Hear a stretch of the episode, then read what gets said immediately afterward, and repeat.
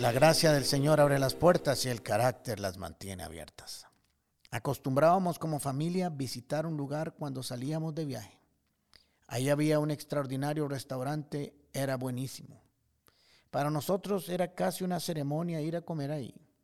Íbamos el segundo día que llegábamos a la ciudad, sabíamos dónde parquear y qué pedir siempre.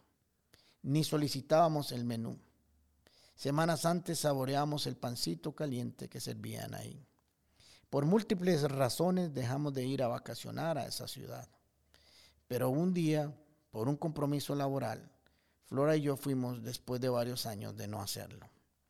Tomamos el auto, condujimos para ir a disfrutar de esa extraordinaria cena. Llegamos y Dios mío, ¿qué pasó? Para nuestra sorpresa habían cerrado y es más, habían demolido el edificio donde estaba el restaurante. Qué decepción. Nuestra rutina y planes habían sido frustrados en un abrir y cerrar de ojos. Se nos echó a perder toda la noche y entramos en shock. Y habiendo cientos de lugares donde comer, nuevos y más bonitos, nos desubicamos. No sabíamos dónde ir y nuestra mente y, por qué no decir, nuestro paladar no querían otra comida. No queríamos otro lugar, queríamos al que habíamos venido a buscar. Nuestra mente se había programado para disfrutar de algo que dábamos por sentado que estaría ahí toda la vida esperándonos para que algún día nosotros regresáramos. Sin embargo, no fue así. La zona donde estaba aquel antiguo restaurante la habían renovado, habían restaurantes nuevos por todos lados, parques y un montón de cosas lindísimas y atracciones buenísimas pero no quisimos verlas. Como niños no queríamos otro lugar hasta se nos quitó el hambre. Estábamos nublados por nuestra incapacidad de reaccionar a lo inesperado, al cambio, a reaccionar con cordura y sabiduría. Así sucede muchas veces en nuestras vidas. Nos acostumbramos a tener rutinas y esperamos sin que dependa de nosotros que continúen así toda la vida y que nos esperen por la razón que sea, nosotros algún día volveremos. Creemos que el mundo nos debe esperar y amoldarse a nuestras necesidades, gustos y, por qué no, caprichos. Pero se nos olvida que estamos sujetos al cambio constantemente. El cambio es parte de la vida. Es más, es lo hermoso de pasar por el viaje por este mundo. Disfrutar los tiempos, las temporadas que llegan y se van, es parte del arte de saber vivir. Desde que nacemos nos, desarrollamos a través de los procesos de cambio y transformación. Pero extrañamente, cuando esos cambios llegan, nos resistimos y sentimos que alguien nos está haciendo daño, que alguien está en nuestra contra, que alguien está echando a perder nuestro plan y entramos en frustración, sin percibir que puede ser que estemos frente a lo mejor que nos pueda suceder en la vida. No nos gusta el cambio porque nos da seguridad, nos da control, y eso es parte de lo que nos gusta también tener en la vida. Las personas que se motivan y motivan a otros al cambio son aquellas que se vuelven exitosos en el proceso de adaptación al futuro. El libro de Eclesiastés en su capítulo 7, versículo 10, nos dice lo siguiente. Hay quienes se quejan de que todo tiempo pasado fue mejor, pero esas quejas no demuestran sabiduría, pues no sabes si en verdad así lo fue.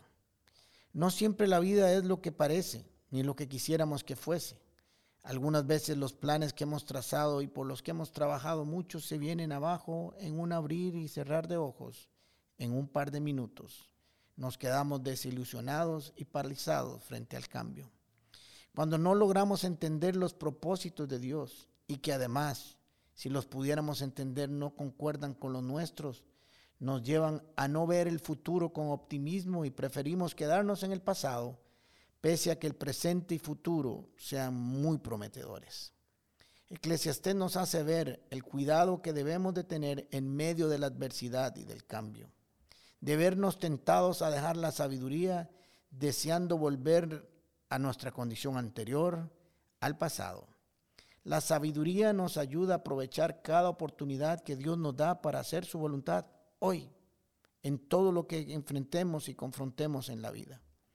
Proverbios capítulo 4 dice lo siguiente, El camino de los hijos del Señor es como la primera luz del amanecer que brilla cada vez más hasta que el día es perfecto, hasta que alcanza todo su esplendor. Este pasaje hace referencia a un proceso, a un cambio. El sol sale por el oriente y su luz es tenue. No calienta mucho, pero como van avanzando y pasando las horas, se va moviendo, va cambiando de posición hasta que su luz se hace más brillante y llega a tener su gran esplendor. Así debe ser visualizada la vida en las manos del Señor.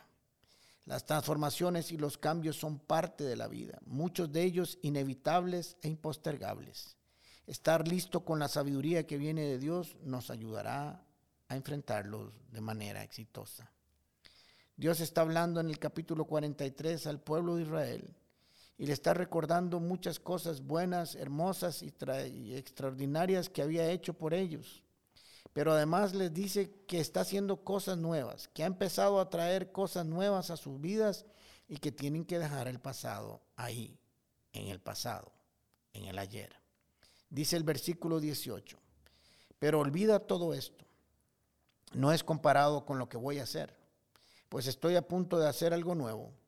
Mira, ya he comenzado. ¿No lo ves? Haré un camino a través del desierto y crearé ríos en la tierra árida y baldía. El Señor está haciendo cosas nuevas en tu vida, aunque no las veas. Prepárate y cree que Él tiene la capacidad de volver a tu vida y transformarla en cosas nuevas y maravillosas. Puertas con el pastor Alejandro Castro es otra producción de La Comu Podcast. Música por Chisco Chávez y voz adicional de Jorge Vindas. Y si no lo has hecho todavía, suscríbete a Puertas el Podcast en Spotify o iTunes Podcast. Puedes seguirnos en nuestro Facebook, Instagram o YouTube como Comunidad Paz. Recordad, Paz se escribe con S.